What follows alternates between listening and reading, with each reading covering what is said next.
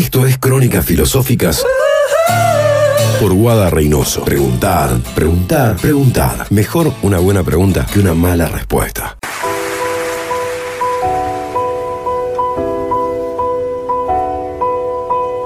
El 30 de abril de 2021, Disneylandia reabrió sus puertas para volver a recibir visitantes. Obligados a cerrar por la pandemia, el parque de diversiones Disneyland Resort en California, Estados Unidos, se dedicó en los meses en los que estuvo cerrado el público a hacer cambios, arreglos y modificaciones en algunos de los espectáculos que se ofrecen. Uno de los estrenos fue el Snow White's Scary Adventures, las aterradoras aventuras de Blancanieves. I don't understand. She's mad, jealous of you. She'll stop at nothing. But, but who? The Queen, Queen. up her child. Run, run away. Hide in the woods, anywhere. Never come back. Now go. Go. Go. El espectáculo ya había sido ofrecido, pero decidieron modificar el final del recorrido, que solía provocar el llanto de algunos de los visitantes más peques. La muerte de la malvada madrastra de Blancanieves. El final alternativo que se propuso para esta reapertura muestra la famosa escena en la que el príncipe besa a Blancanieves dormida.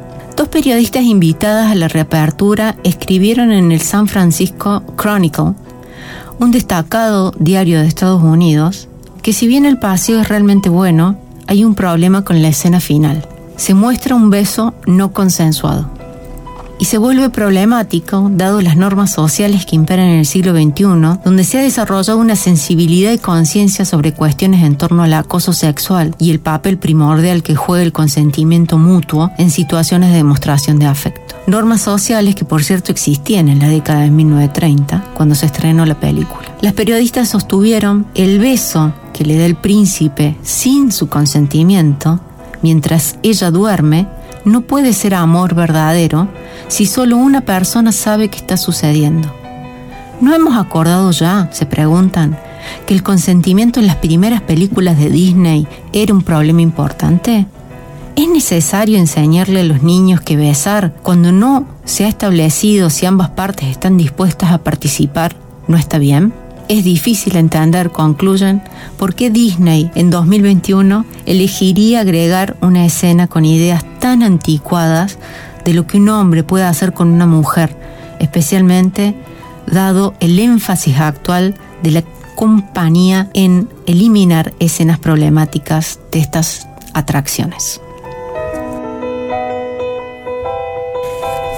Efectivamente no es la primera vez que Disney estuvo bajo la mirada crítica de sus miles de visitantes y usuarios, ya en las redes sociales cuando se señaló que películas como Dumbo, Peter Pan, El libro de la selva, Los aristogatos, contenían escenas de desprecio a las minorías raciales o representaciones culturales negativas. Se sabe además que muchas de estas películas se basan en y adaptan los cuentos de hadas populares que se transmitían oralmente hasta que los hermanos Grimm decidieron registrarlas y publicarlos junto a otros cuentos populares también de tradición oral, La Cenicienta, Hansel y Gretel, Rapunzel, La Bella Durmiente, entre otros. Fueron dos volúmenes, uno que se publicó en 1812 y el otro apareció tres años después, en 1815.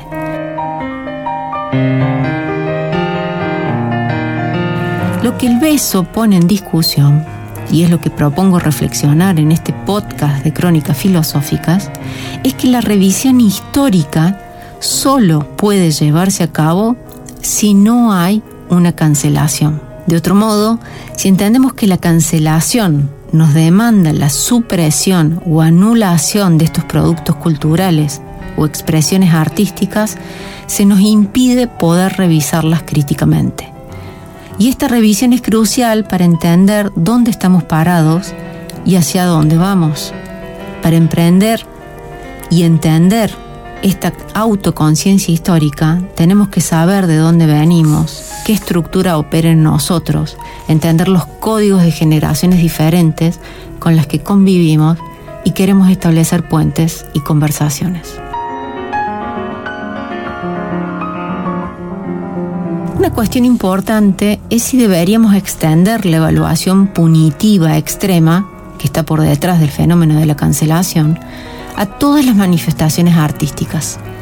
En 2017, 10.000 personas firmaron un petitorio para que el Metropolitan Museum de New York retirara a Teresa Durmiendo, un cuadro de Baltus de 1938, donde una niña que descansa con las piernas abiertas se le ve la ropa interior. Pedían que se removiera el cuadro por ser perturbador, ofensivo e inquietante, y porque romantiza la sexualización de las niñas. El museo se negó por respeto a la expresión creativa. Un suceso similar, pero con resultados diferentes, fue lo que sucedió con el clásico del cine Lo que el viento se llevó. Fue retirada de la plataforma de streaming HBO Max porque luego de una fuerte crítica social, la película indicaban, perpetúa los estereotipos más dolorosos para las personas de color. Pensemos la presión social después del caso de George Floyd, la indignación en Estados Unidos por la muerte de un afroestadounidense después de que fuera detenido por la policía en Minneapolis. O pensemos también si deberíamos, por ejemplo, prohibir libros. En los últimos meses, probablemente como efecto de la cuarentena, he desarrollado una nueva obsesión que es el tema de las casas. Estoy investigando esa figura cuando aparece como la protagonista en la literatura. Buscando material di con La Casa de las Bellas Durmientes de 1961 del autor Kawabata, quien fue el primer japonés en obtener el Premio Nobel de Literatura en 1968. La breve novela se desarrolla en una posada situada a las afueras de Tokio, donde unos ancianos adinerados pagan por la compañía de hermosas y jóvenes vírgenes que duermen desnudas junto a ellos bajo los efectos de poderosos narcóticos. Estos caballeros pueden disfrutar de la presencia de las muchachas, pero cumpliendo con una serie de exigencias. No pueden mantener relaciones sexuales con ellas, no pueden despertarlas y no pueden estar más de un día con la misma mujer. Esta obra más allá de las críticas que podemos hacer sobre el lugar de sometimiento de las mujeres, es una profunda reflexión sobre el amargo sabor de la vejez, la soledad y la cercanía a la muerte. ¿Deberíamos cancelar esta novela?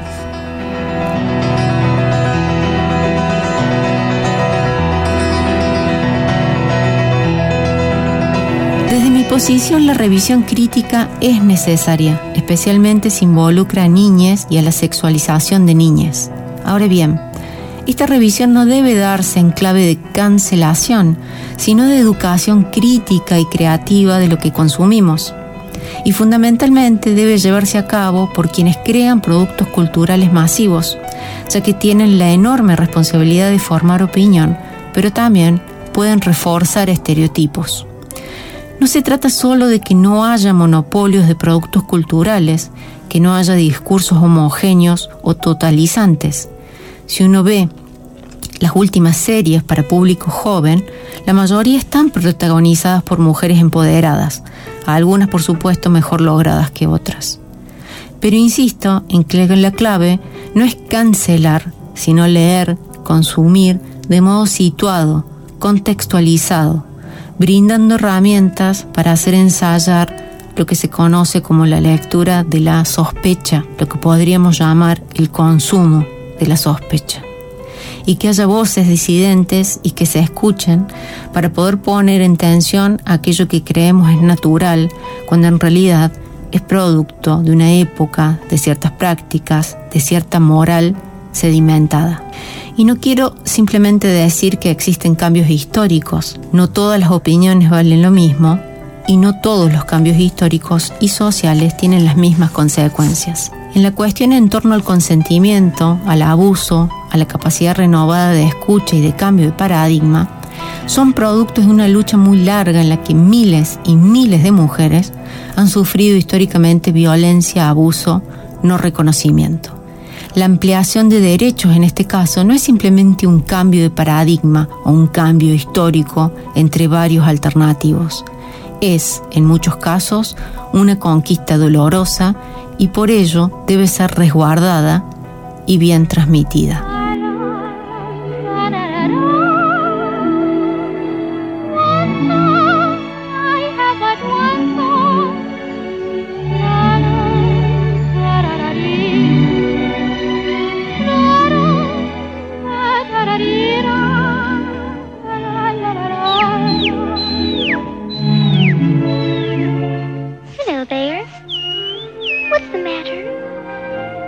Where's your mom and papa? Why, I believe you're lost. Oh, please don't cry. Volviendo al beso, y más allá de la luz de reacciones negativas que exigen la cancelación de esa escena final, también ha generado reacciones que hacen contrapeso. Algunos defienden la escena porque pertenece a la ficción, otros porque forman parte de nuestra historia cultural. Otro grupo, el que más me interesa a mí, desde el humor ha pensado finales alternativos. En varios memes llega el príncipe y deja un gran reloj despertador a Blancanieves.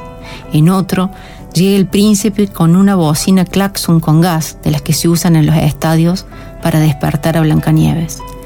En otra, el príncipe no puede besarla porque Blancanieves está con barbijo.